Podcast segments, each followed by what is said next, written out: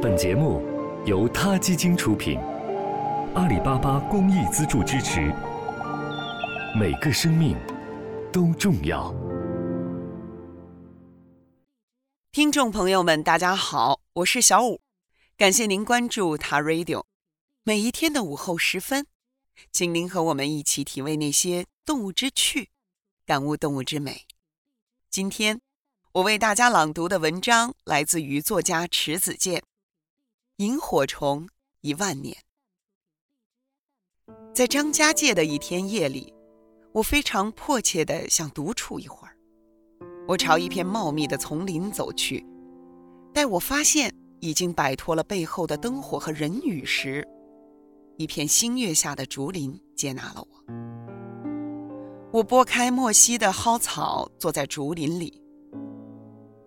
竹林里的空气好得让人觉得上帝也在此处与我共呼吸。山涧的溪水声悠悠传来，在风景宜人的游览胜地。如果你想真正领略风景的神韵，是非常需要独自和自然进行交流的。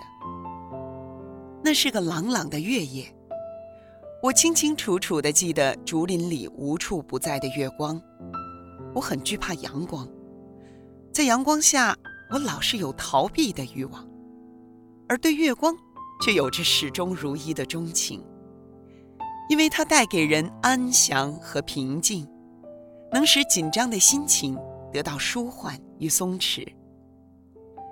眼前忽然锐利的一亮，一点光摇曳着从草丛中升起，从我眼前飞过。正在我迷惑不已时，又一点光从草丛中摇曳升起，依然活泼地从我眼前飞过。这便是萤火虫了。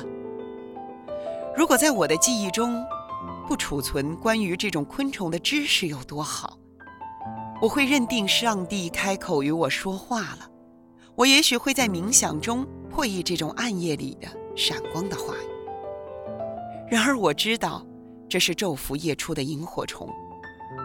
它在腹部末端藏有发光的器官，这种飞翔的光点使我看到旧时光在隐隐呈现。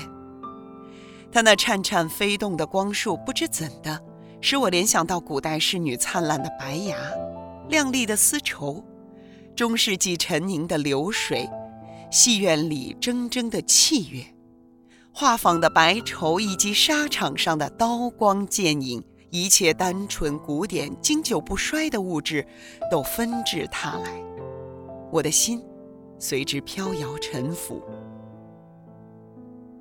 萤火虫的发光使它成为一种神奇的昆虫。它总是在黑夜到来时才出现。它同我一样，不愿沉溺于阳光中。阳光下的我在庸碌的人群和尘土飞扬的街市上疲于奔命，而萤火虫则伏在安闲的碧草中沉睡。它是彻头彻尾的平静，而我。只在它发光时，才消除烦躁，获得真正的自由。因为它本身是光明的，所以它能在光明下沉睡；只有在黑暗中，它才如鱼得水，悠游自如。而哪一个人能声明自己完全拥有光明呢？我们曾被一些阳光下的暴行吓怕了，所以我们无法像萤火虫一样。在阳光下无忧无虑的沉睡，我们睡着，可我们睡得不安详；我们醒着，可我们却又糊涂着。萤火虫则不然，它睡得沉迷，醒得透彻，因而它能心无旁骛地舞蹈，能够在滚滚而来的黑夜中毫不胆怯地歌唱。月光下，萤火虫的光束毕竟是微不足道的。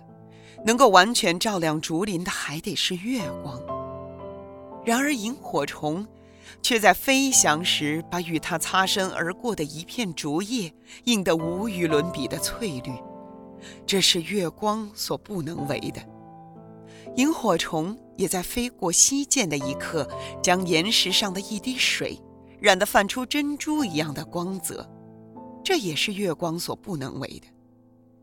萤火虫忽明忽灭的在我眼前飞来飞去，我确信它体内蓄积着亿万年以前的光明。多少人一代一代的去了，而萤火虫却永不泯灭。旧坟它成为泥土，又会有新坟隆起，而萤火虫却能世世代代的在墓园中播撒光明。也许它汲取了人的白骨中没有释放完全的生气和光芒，所以它才成为最富于神灵色彩的一种昆虫。我坐在竹林里，坐在月光飞舞、萤火萦绕的竹林里。没有了人语，没有了房屋的灯火，看不见炊烟，只是听着溪流，感受着露水在叶脉上滑动。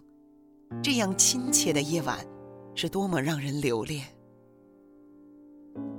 可我还是朝着有人语和灯光的地方返回了。那种亘古长存的萤火，在一瞬间，照亮了我的青春。我将要走出竹林时，一只萤火虫忽然从草丛中飞起，迅疾地掠过我面前。它在经过我眼前时骤然一亮，将我眸子里沉郁的阴影剥落了一层。好了，今天的 radio 就到这里了，希望各位喜欢。有什么想说的话，大家可以踊跃给我们留言。这里是他 radio。每个生命都重要。